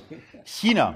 So, aber Geht ja, wir haben noch ein bisschen was auf, der, haben- auf, der, noch auf der Agenda. Mensch, wir, könnten, wir könnten eine eigene Sendung mit dir zu Japan machen, eine eigene Sendung mit dir zu China machen ähm, und wahrscheinlich, auch wenn wir uns jetzt kürzer fassen müssen, eine eigene Sendung zu Indien. Indien ähm, ist ja eher so ein bisschen immer so unterrepräsentiert, ähm, was so die Gewichtung in den Indizes angeht. Ähm, zum Beispiel im MSCI Emerging Asia, den ihr auch als ETF äh, zum Beispiel von iShares kaufen könnt, wenn wir schon mal ein bisschen so den Blick auf Paketlösungen richten. Ähm, 40 Prozent China, ja, 20 Prozent Korea, 16 Prozent Taiwan, was ja auch irgendwie China ist, so, und dann 11,9 Prozent Indien. Ein so großes Land mit dieser Bevölkerung, dem man ja hier auch immer dieses besondere Know-how attestiert, was äh, günstige äh, Computer äh, und Programmierfähigkeiten angeht. Und wo man die Börsenentwicklung übrigens total unterschätzt. Wir hatten ja uns ja, Ja. vor- in, in, in meinem kleinen Abgeltungssteuerdepot noch mal ganz kurz aufgehalten. Mein ehemalige, meine ehemaligen BRIC-Positionen, die jetzt nur noch RIC-Positionen sind, äh, weil Brasilien rausgeflogen ist, da ist seit äh, 2008 eben Indien mit 200 Prozent Performance gegenüber China und Russland mit 125 und 28 Prozent der Gewinner überhaupt. Und das, obwohl Jim Rogers gesagt hat, Fahren Sie dahin, machen Sie da Urlaub, aber investieren Sie da bloß nicht. Aber ist ein börsianisch, äh, zumindest in dem Es Zeitraum, ist, sehr extrem, es ist extrem schwierig, dort zu investieren. Ähm, es gibt ganz tolle Einzelaktien. Ich sehe immer wieder Anleger, die sich da irgendwas raussuchen. Toll, Einzelaktien hier. Und dann stellen sie natürlich fest, die kann man gar nicht handeln, weil in Indien Handelsbeschränkungen sind. Äh, manches geht Ein über, Axel Krone. über äh, genau über Depository Receipts oder über entsprechende Fondsmanager. Ähm, aber lohnt es sich überhaupt? Oder sagst du, also es hat, es hat schon seinen Grund, warum Indien da mit 12 Prozent drin steht. Die sind Wir haben zwar groß, aber da, da ist eben viel Smog offensichtlich. Und auf der Ja, anderen ja, Seite, ja, da ja. wo viel Smog ist, kann auch viel Smog beseitigt werden. Äh, Theoretisch schon, vollkommen richtig. Nein, also Indien, sage ich mal so, ähm, hat einfach auch ein Problem äh, zu liefern. Also ich bin ja auch schon lange in und mit Indien unterwegs und äh, ich habe ja vor vielen Jahren auch einen eigenen Asien-Aktienfonds gehabt, also mit einer Länder- und Branchenallokation. Also es waren sozusagen zwei Dutzend Blue Chips ähm, ähm, aus zwölf Ländern und zwölf Branchen. Und damals war Manmohan Singh an der Regierung, ähm, äh, Shining India und so weiter, ganz toll. Aber äh, so viel Seitenhieb äh, muss sein. Der hat halt streckenweise mit einer 16-Parteien-Koalition regieren müssen. Und das war nicht unbedingt förderlich für den Infrastruktur. wir haben es ja schon den- mit einer äh, drei bzw. vier Parteien-Regierung nicht hingekriegt, die überhaupt äh, Genau. zu initiieren. Ja. Ganz genau. Und, und, und es wäre halt vielleicht schon wünschenswert, mal zum Beispiel äh, zu verhindern, dass jeder zweite Wassertropfen äh, irgendwie im Boden versickert, äh, was die Infrastruktur betrifft und so weiter und so weiter. Will sagen, die lange überfälligen ähm, Infrastrukturreformen, die, ich- die Indien wirklich strangulieren, sind immer noch nicht äh, umgesetzt. Und jetzt komme ich aber zum Punkt, und das analysiere ich eben in meinem aktuellen Buch. Jetzt gibt es aber äh, Anlass zur Hoffnung, weil jetzt eben seit zwei Jahren Modi an der Regierung ist. Und das ist ein ziemlich strammer, manche bezeichnen ihn sogar als Nationalisten, aber es ist auf jeden Fall ein strammer, erfolgreicher Gouverneur, der in der Provinz Gujarat zehn Jahre lang wirklich sehr gute Wirtschaftspolitik gemacht hat. Und der hat jetzt äh, diesen, dieses Momentum ausgelöst. Jetzt äh, antizipiere ich aber gleich schon mal eine Bemerkung von euch. Äh, Und der Sensex ist natürlich dann auch gleich richtig nach oben gegangen. Jetzt gibt es natürlich einige, die schon sagen, Mörder, der Modi-Bonus ist jetzt schon eingepreist. Jetzt warten wir erstmal, wie es weitergeht. Und nächstes Jahr, 2019, steht er ja zur Wiederwahl an. Mein persönlicher Tipp ist ein doppelter. Ich glaube, er wird die Wahl gewinnen, die Wiederwahl. Und dann, glaube ich, ist schon noch mal Luft nach oben drin, weil jetzt so langsam das doch in Bewegung äh, gerät. Und es gab und gibt übrigens schon immer interessante äh, indische Aktien. Der, die Börse von Bombay ist eine der ältesten in Asien, ein unheimlich breiter und tiefer Markt mit Tausenden von Titeln, auch indische Midcaps, aber sehr schwer immer die äh, Research da zu bekommen, sind auch zum Teil interessant. Also ähnlich wie in äh, China handle ich mich immer gerne an den Megatrends entlang. Und da gibt es eben ein paar interessante Megatrends auch im äh, Finanzsektor. Es gibt ein paar erstklassige Banken oder gab erstklassige Banken, Softwarebereich, äh, Also die Reliance, Softwareindustrie ist nach und wie so vor weiter, auch ist nach wie äh, vor stark. Ja, auch die Outso Outsourcing-Industrie in dem Bereich. Auch ja. gewisse pharmazeutische äh, Titel sind gut. Aber, aber Konsum scheint noch nicht so das Thema zu sein. Ist, Äh, ist dieses Gap nie- zwischen dieser gebildeten Schicht oder Kaste ähm, und dem doch recht großen äh, Prekariat noch zu groß? Noch und zu die, Die groß. Durchlässigkeit auch aus, aus Kastensystem, sozialen äh, Schichten nicht, nicht gegeben. Ja. Nee, ist aber in Arbeit, äh, zum Beispiel Deregulierung im Einzelhandel, großes Thema, Lieferketten, Logistik, Einkaufszentren. Es kommt so langsam in, in Wallung. Und, äh, also äh, würdest du sagen, ist noch hinter China? ja, ja, ja, ja, auf jeden Fall. Sieht. Also sehr zum Leidwesen von Indien sind die in vielen Bereichen hinter China, was die auch enorm wurmt, weil sie sind ja sehr stolz drauf, das ist ja auch deine Richtung, aus der du gerade kamst, äh, dass sie halt die größte Demokratie der Welt sind, sind sie natürlich auch. Ähm, und das ärgert sie maßlos, dass die Chinesen da sind. Aber äh, der Silberstreifen ist am Horizont. Äh, zum ersten Mal höhere Wachstumsraten als China über sieben Prozent. Und es gibt viele, die glaubwürdig versichern, dass das jetzt so bleiben wird. Und 2030 wird Indien auch mit 1,83 Milliarden Menschen deutlich größer als China sein. Und last but not least, äh, sehr viel günstigere Altersstruktur. Durchschnittsalter in Indien 24,7 Jahre ungefähr. Also das ist äh, eine äh, Kombination und potenziell eben ein riesiger Binnenmarkt an 300 Millionen Mittelschicht. 300 äh, Millionen in der Mittelschicht. Also schon ein sehr interessantes Paket, äh, was da auf dem Tisch liegt. So, da bleibt eigentlich noch ein Land, was sich fast genauso anhört. Ja, Indone was man, Indonesien. Was man komplett das geht, einfach unterschätzt. Ich will auch hier nochmal nur, nur die Zahlen sagen. Nicht? In dem Emerging Asia 2,8 Prozent gerade mal als Gewichtung. Ähm, für ein Land, das, glaube ich, in der Bevölkerungsrangliste der Welt auf Platz 4 liegt. So ist es. 260 Millionen Indonesier. Aber Größe ist, Größe ist ja nicht alles. Ist das, ist das so ein Scheinriese oder nee. muss man wirklich sagen, hey, das ist ein Markt von, was weiß ich, 320? 260 260, 260 mhm. Millionen Menschen. Äh, äh, kann man da diese naive Rechnung aufmachen, na, wenn die irgendwann mal Anschluss finden, so ein ganz kleines bisschen, an Wohlstandsniveau, dann muss doch da richtig was los. Ja, tun sie ja schon, tun sie ja schon. Also ich hatte ein paar wunderschöne äh, indonesische Titel in meinem Fonds vor vielen Jahren. Warum ist Indonesien so interessant? Indonesien wird ja von äh, Börsianern oftmals als das neue Indien bezeichnet. Und es ist auch gar nicht so falsch. Und das Charmante an Indonesien ist, es ist sehr stark binnenmarktmäßig orientiert, also gar nicht so exportorientiert, also gerade mal ein Drittel der volkswirtschaftlichen Bilanz geht in den Export, der Rest ist Binnenmarkt. Und da haben wir in der Tat 260 Millionen insgesamt, 160 Millionen von denen gehören zur Mittelschicht, sind relativ jung, ich glaube 26,7 Jahre, relativ hohes verfügbares Einkommen, also da brummt der Konsum und deswegen wächst Indonesien ja auch seit ein paar Jahren konstant, also seit 2014 mit 5 Prozent und in den wachstumsstarken Jahren ist es sogar jedes Jahr mit 6 Prozent gewachsen. Also das sind wirklich solide Wachstumszahlen, geringe Auslandsverschuldung, solide Bilanzen. Äh, äh, früher, muss man zugeben, war Indonesien sehr stark eine Rohstoffwette. Die waren ja auch äh, Nettoölexporteur und so weiter und so weiter. Riesige Gasfelder, die zum Teil dann nicht ähm, äh, ausgebeutet wurden oder werden und so weiter. Aber im Großen und Ganzen ähm, ist Indonesien ein schlafender Riese, dessen Potenzial noch gar nicht richtig geweckt wurde. Es gab immer wieder politische Herausforderungen. Es gab natürlich äh, unter Suharto und Sukarno ja, quasi diktaturähnliche Zustände mit sehr viel Korruption und so weiter.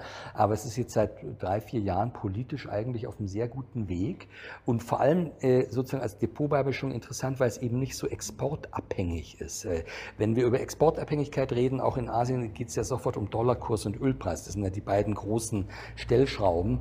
Ähm, und das ist äh, in Indonesien ein bisschen besser abgepuffert, weil eben starker Binnenkonsum vorherrscht. Also ein sehr spannendes äh, Land was man im Rahmen. Was man auch über äh, ETFs äh, ja. einfach investieren kann. Absolut, absolut. Und es spricht überhaupt nichts gegen deine äh, Frage auch von vorhin, äh, gegen eine Core-Satellite-Annäherung. Also ich würde auf jeden Fall ein oder zwei Basis-Investments für ganz Asien haben, aber dann kann man spezielle Themen, seien es Regionen und oder Branchen sehr gut auch spielen durch einzelne ETFs. Also dein Ansatz wäre dann wahrscheinlich sozusagen, also man nimmt sich so ein äh, Emerging Asia als mhm. Basisinvestment und sagt vielleicht, okay, da ist jetzt China ganz gut präsent, da muss man nichts mehr draufgeben an Gas, aber vielleicht so äh, bei Indien nochmal beimischen, vielleicht äh, bei Indonesien. Japan ist nicht drin, da kein Emerging Market. Genau. Das separat. Äh, ich habe eben das wohlwollende Nicken zur Kenntnis genommen, als wir den äh, Small Cap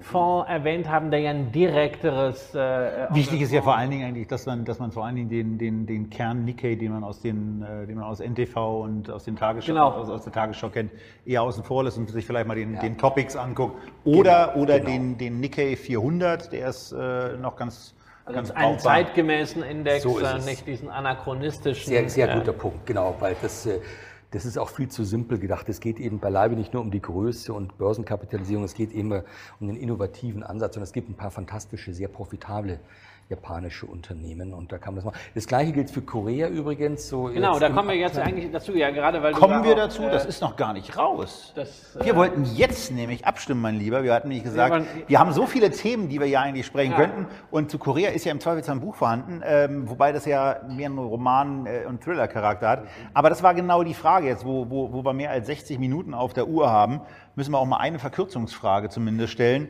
Äh, wenn wir nämlich, äh, bevor wir dann auch noch zu einer äh, extrem spannenden Frage kommen, mal angucken, worüber sollten wir denn unbedingt noch reden? Christian hat jetzt ins Gespräch gebracht, Korea, äh, klar warum, weil es äh, ja, in, der, in den verschiedenen Indexnomenklaturen äh, zwischen Schwellenland und Industrieland und weil es eine, eine der ganz ist. großen Exportnationen der Welt ist. Ähm, ich habe noch Vietnam mal mit reingeschmissen, ein Wahnsinnsland, äh, was, was für mich, also was mich, für mich das beeindruckendste Land in Asien äh, bisher war. Ähm, aber vielleicht gibt es da auch noch etwas, wo der Christian mal unbedingt hin sollte, wo ich noch nicht war, was wir die, noch nicht die, kennen die, und was als Alternative zu Korea oder Vietnam als, als ein Thema als jetzt nochmal in den letzten zehn Minuten dieses Programmpunkts zu thematisieren wäre. Ja, und da kann ich wirklich nur auf mein aktuelles Buch äh, verweisen, äh, was jetzt im September erschienen ist.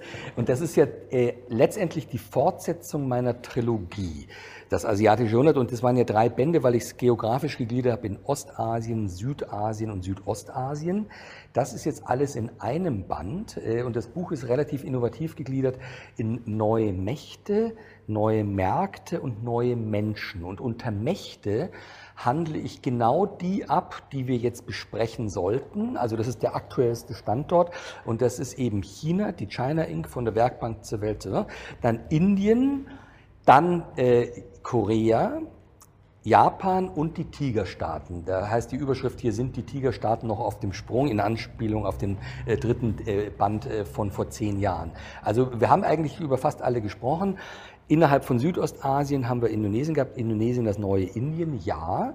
Vietnam, das neue China, auch ja. Damit will ich sagen, das ist jetzt die Schnellanalyse, sowohl Indonesien als auch Vietnam haben große Ähnlichkeiten mit ihren großen Vorbildern, sind aber zeitversetzt mit 10, 15 Jahren Unterschied unterwegs. Das bedeutet, Vietnam hat ein ähnlich hohes Potenzial wie China, ist auch konfuzianistisch geprägt übrigens. Das heißt, da haben wir vor kurzem noch die großen Privatisierungen gesehen, da geht es um Infrastrukturaufbau äh, im Konsumbereich und so weiter. Also ganz spannende Ist gesellschaftlich Eckdaten. auch deutlich offener als China? Ist äh, offener als China, ähm, wobei äh, dieses äh, äh, Doi Mo, äh, die Politik dort ist so ein bisschen mit der Öffnung, Öffnung unter Deng Xiaoping zu vergleichen. Also man darf nicht vergessen, es ist nach wie vor ein sozialistisches Land, was sich aber einen sehr kapitalistischen Anspruch gibt. Also ganz große Parallelen zu China eigentlich. Also wenn man will, eine sozialistische Demokratie oder wie man es halt nennen möchte. Oder auch so ein bisschen der dritte Weg. Also ganz, ganz ähnlich. Für mich fühlte es sich signifikant anders an als in China irgendwie. Also dieses, dieses Freiheitsgefühl ist war für mich deutlich ausgeprägt. Kann auch ja. sein, dass ich da was Nee, es ist auf den ersten Blick gefällig. Sehr subjektiv falsch einschätze, aber. Nee, nee, nee, äh, stimmt schon. Aber es hat zum Teil natürlich auch mit der kolonialen Vergangenheit zu tun, also die Franzosen, äh, Indochina und so weiter. Aber im Wesentlichen in, in, die DNA ist schon eher chinesisch geprägt. Also äh, da gibt es eben große Parallelen und deswegen eben auch große äh, Chancen, aber auch ähnliche Probleme übrigens. Korruption, ein Riesenthema. Haben wir doch vor kurzem diesen kleinen Skandal gehabt, äh, der auch direkt Berlin-Bezug hatte. Aber Vietnam enormes Wachstumsdynamisch, Qualität. Also es ist die gleiche China-Wette zehn Jahre zurückversetzt. Äh, so dass wir jetzt quasi eigentlich, ich meine, auf Singapur und alles brauchen wir nicht mehr groß einzugehen, das wächst stabil vor sich hin. Malaysia hat ja jetzt durch die äh, Wiederwahl ähm, des alten Kempen äh, mit 92, also Mahathir, auch wieder eine neue Phase aufgeschlagen, dieser ganze Korruptionsskandal und so weiter. Was wir vielleicht abschließend kurz behandeln sollten, ist Korea, weil es ja auch ein wichtiges Dreieck ist, Japan, China, Korea. Und Korea äh, war seit längerem schon ein hochattraktiver Börsenmarkt. Ich habe schon vor 10, 15 Jahren ganz salopp gesagt, dass eine Hyundai die bessere Toyota-Aktie ist und dass eben eine Samsung die bessere Sony ist. Und so war es ja auch. Ähm, und äh, let's face it, äh, Korea war für viele Jahre ein Eldorado für Value-Investoren. Wirklich geringe KGVs, sprudelnde Gewinne, Giganten wie Samsung, die natürlich, deswegen darf man äh, gerade in Korea zum Beispiel nicht unbedingt nur den Kospi kaufen, weil dann kauft man faktisch nämlich Samsung. Die machen ja fast ein Drittel der Volkswirtschaft aus vom GDP. Damit habt ihr euch damals schon mal richtig entschieden, weil wir haben gar nicht den Kospi zur Auswahl gestellt, sondern gleich nur Samsung. Genau, ja genau, da kann man die zwei Drittel weglassen. Und okay, be bevor, bevor du in der Sendung wäre so das Stream schon das bessere Investment. Aber das wissen wir ja hinterher immer alle. ja, aber genau, genau so ist es. In Korea gibt es spannende Entwicklungen, äh, Stichwort auch wieder Corporate Governance. Da gab es ja letztes und vorletztes Jahr ein paar große äh, äh, Korruptionsskandal. Und also hallo, äh, da ist immerhin auch die Staatspräsidentin, die Frau Park, drüber gestürzt und im äh, Gefängnis äh, geendet. Also so äh, muss man auch länger suchen, auch im Westen, wo so Korruptionsskandale so gründlich aufgearbeitet werden, dass gleich die Staatsführung sozusagen ähm, beseitigt wird. Äh, und da gehen einige davon aus, dass da nochmal zusätzlich sozusagen Value unlocked äh, wird. Und auch ansonsten sind die Wachstumszahlen äh, und Innovationspower ungebrochen. Und jetzt kommt natürlich noch das hübsche Thema Nordkorea mit ins Spiel. Das sind ja hochinteressante Entwicklungen, mögliche Wiedervereinigung, durchaus denkbar in drei bis fünf Jahren und wäre natürlich wirtschaftlich hochinteressant.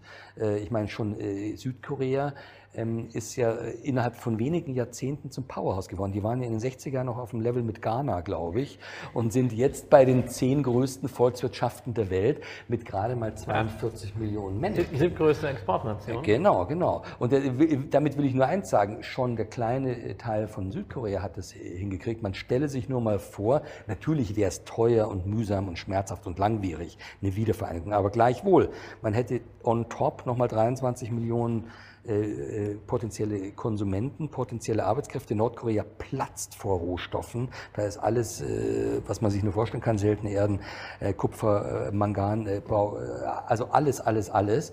Ähm, das heißt, auf 10, 20 Jahre Sicht ein wiedervereinigtes Korea hätte absolut das Zeug, da nochmal richtig in Und dann Asien natürlich auch Gas. geopolitisch äh, an die Macht zu werden, gerade so mit äh, diesen Rohstoffen. So ist es.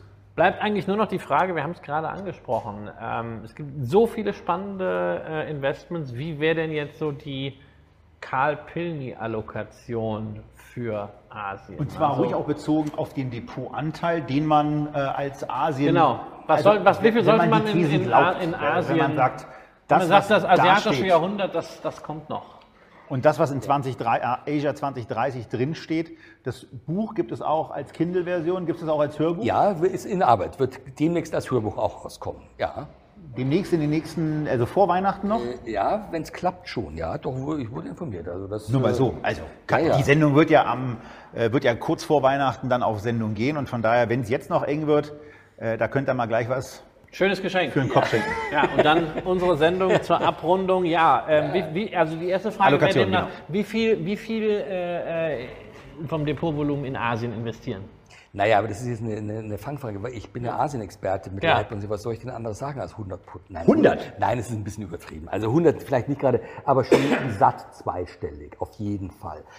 Ich kann es auch begründen. Äh, ich halte oft auch Vorträge über die Emerging Markets. Für mich sind das immer Mogel-Vorträge, weil im Kern in ja. den Emerging Markets ja fast nur Asien drinsteckt. Ja, selbst wenn du Russland so. noch dazu nimmst, das eins, äh, äh, Afrika ist ja kaum investierbar, außer man macht es wie Axel Krone.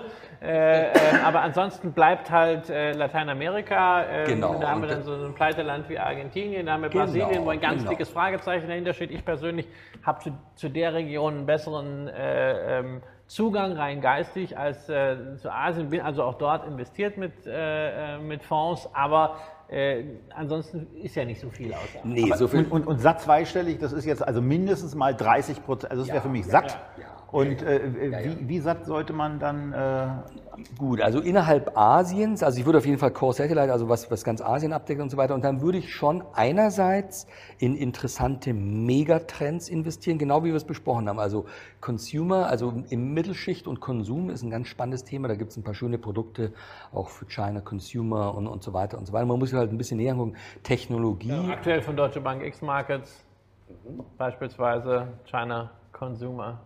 Genau, genau. Dann äh, Automatisierung, Robotik ist ein spannendes Thema. Auch das haben wir schon im letzten Jahr in der Weihnachtssendung äh, gehabt, als wir unsere äh, großen Investments und Sparpläne vorgestellt haben. Und äh, der Robo-ETF äh, ist unter anderem einer der Produkte, äh, in die ich für meinen Sohn spare, weil ich einfach davon diese Zukunftsperspektive ausgehe. Absolut, absolut. Nee, und wenn Hoher Japan-Anteil natürlich. Genau, also Japan, also machen wir vielleicht zuerst die Länder durch. Dann also äh, Korea auf jeden Fall nach wie vor sehr interessant, Indonesien, Vietnam, ähm, ja, Indien auch, aber da würde ich erstmal ein bisschen gucken, wie die Wahl nächstes Jahr ausgeht. Also da ist schon sehr viel eingepreist, jetzt was das Land betrifft. Was die Branchen betrifft, ähm, darf man bei China nicht vergessen, ist auch nach wie vor ein Thema, die BAT, also äh, Alibaba, Baidu, Tencent und so weiter und so weiter. Warum?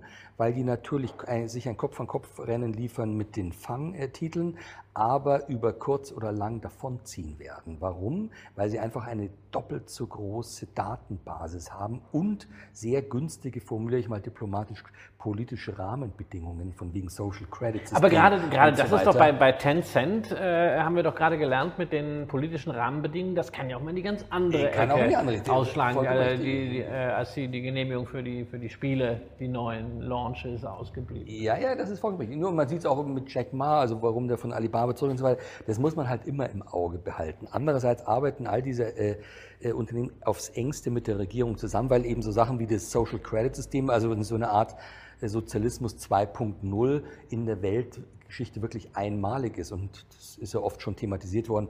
Die haben keine großen Berührungsängste, die Bürger dort. Im Gegenteil, die betrachten es zum Teil als Sicherheitszuwachs und so weiter. Also damit haben die einen Datenpool, ein Rohmaterial, der die Sachen von Google und Facebook und so weiter, die auch zunehmend in die Kritik geraten, nicht ganz zu Unrecht übrigens, äh, bei weitem in den Schatten stellen. Und wenn man jetzt dann noch eigene Wertschöpfung und Innovationspower mit äh, in die Suppe hineinkippt, kann man sich vorstellen, wie das langfristig ausgehen könnte. Ganz wichtiger Punkt, ähm, ähm, ähm, Genetic Engineering, also Genome Editing und so weiter, äh, Organe aus dem 3D-Drucker oder 4D-Drucker. Es gibt also ganze Branchen, der ganze Health-Bereich, äh, äh, wo chinesische Unternehmen mittlerweile ganz, ganz stark investieren und auch die Nase vorne haben. Das beginnt sich jetzt alles erst abzuzeichnen, aber da kommen jede Menge Branchen, auch im pharmazeutischen Bereich, wo noch sehr viel Innovation kommen wird und dann haben sie halt immer sofort, das ist halt auch ein bisschen unfair fast schon, haben sie sofort den Vorteil, dass sie einfach einen doppelt oder dreimal so großen Heimatmarkt haben wie viele andere Unternehmen und das sehr schnell skalieren können. Darauf will ich eigentlich hinaus. Also da sollte man immer ein Auge drauf haben, Technologie, und China und Asien und da gibt es ja alle möglichen äh, Zertifikate oder Baskets äh, drauf. Ich habe das jetzt mal so ein bisschen aufgeschrieben für mich, dass, wie ich es verstanden habe. Also Japan äh, ist, ist klar einen, mhm. einen wesentlichen Fußabdruck rein, China einen wesentlichen Fußabdruck rein, während, für, während in dem Verständnis, was ich wahrgenommen habe, so 20 Prozent Positionen, ja. äh, dann nachgelagert Korea, Indonesien, Vietnam, ja. jeweils mit einem, mit einem 10er Prozent Faktor. Ja, genau. Indien eigentlich auch in dieser Gruppe, aber aufgrund der Wahlen wahrscheinlich erstmal die ersten 5 Prozent jetzt und die nächsten 5 Prozent genau. äh, dann, wenn diese Wahlen vorbei sind. Genau. Und dann hätten wir ja 80 Prozent, würden also quasi noch für Consumer, Technology und speziell auch nochmal Robotik genau was übrig bleiben und 5% könnt ihr euch mal selber aussuchen. Ja. Ähm, ein bisschen Arbeit muss ja auch sein. Genau. Aber das wäre so von, von der Anordnung absolut. her etwas. Äh, aber, aber man, man, sieht dann, ist man schon gleich hier mit, äh, mit zehn Produkten, acht bis zehn Produkten zu, äh, zugange. Ähm, das ist übrigens etwas, was mir wirklich fehlt. Äh, es gibt für alles Mögliche einen Index, aber den richtig guten Asien-Index ja. äh, ähm, habe ich noch nicht gefunden. Ja, allein da musst du vielleicht nochmal im Zertifikateberater nachlesen. Da hat der Kollege anderes nämlich schon mal eine sehr, sehr gute Ausarbeitung zugeschrieben, ähm, um genau das mal aufzuarbeiten. Ja, das ist, das, also Übrigens auch, muss, auch ETF-Strukturen. Ja, man muss, man, muss sich selber, man muss sich selber etwas zusammenbasteln. Ja. Äh, ähm, warum gibt es das Ganze nicht Just One ist ja eine Idee, die wir ja, ja, weltweit äh, äh, verfolgt haben als Sendung. Warum gibt, es, warum, warum gibt es das Ganze nicht als, als ETF äh, von mir aus, aus verschiedenen Indizes, ähm, wo auch ein bisschen diese Themen, gerade Aufstieg der Mittelschicht, ähm, gerade auch speziell äh, vielleicht nicht nur Technologie eine Rolle spielen, denn auch im MSCI Emerging Asia haben wir eine Klumpenbildung. Ja? Wir haben einen gesamten Schwellenmarkt Asien, der darin abgebildet werden soll, aber 20 Prozent entfallen auf ganze vier Unternehmen, nämlich jeweils rund 5 Prozent auf Taiwan Semiconductor, Tencent Holding, Samsung Electronics und Alibaba. Ähm, da sind natürlich auch globale Themen mit drin, gerade natürlich äh, äh, bei den Koreanern und bei den Taiwanesen. Und äh, da fehlt natürlich was, auch die Fantasie der Tigerstaaten, äh, die wir jetzt gar nicht mehr besprochen haben. Da gäbe es einiges zu tun, liebe ETF-Anbieter. Äh, vielleicht mal bei äh, Karl Pilny durchklingeln ja. für einen Asien-Index. Karl, das war ein großes Vergnügen. Es hätte noch viel länger sein können, aber es geht für zwei von euch auf jeden Fall nach dieser Sendung noch in die Verlängerung, nicht guckenderweise, nicht hörenderweise, aber zumindest lesenderweise. Karl hat uns zwei seiner Bücher mitgebracht, nämlich Korea Inc., den Roman, ein wirklich toller Schmöker. Äh, meine Mutter hat das Buch wirklich verschlungen, äh, wartet äh, ähm, begeistert auf den nächsten Teil, die Fortsetzung China Inc. und natürlich das neue Buch Asia 2030 gibt es in der Verlosung signiert von Karl in, äh, auf der Facebook-Seite von Echtgeld TV. Genau. Und das war war das eigentlich unsere letzte Sendung vor Weihnachten, wenn sie ausgestrahlt wird? Vermutlich ja, ne? Wir sollten das niemals. Äh, genau, wir sollten das. Wir, nee, war es übrigens nicht weil wir wollen ja am 22. eigentlich noch was aufnehmen. Natürlich. Und wenn das so klappt, dann haben wir da auch einen interessanten Gast, dann aber im Studio. Das wird auch eine lustige Sendung, die wir dann ausnahmsweise mal an einem Samstagmorgen planen aufzunehmen. Und äh, wer da zu Gast sein wird, erfahrt ihr in unserem Newsletter oder auf der Facebook-Seite oder was weiß denn ich wo. Irgendwo werdet ihr es erfahren. Bis dahin alles Gute, bleibt gesund. Wenn wir uns vor Weihnachten nicht mehr sehen und in irgendeiner Form austauschen sollten, habt schöne Feiertage, kommt gesund durch, satt gefuttert und dann bis zum nächsten Mal bei Echtgeld TV.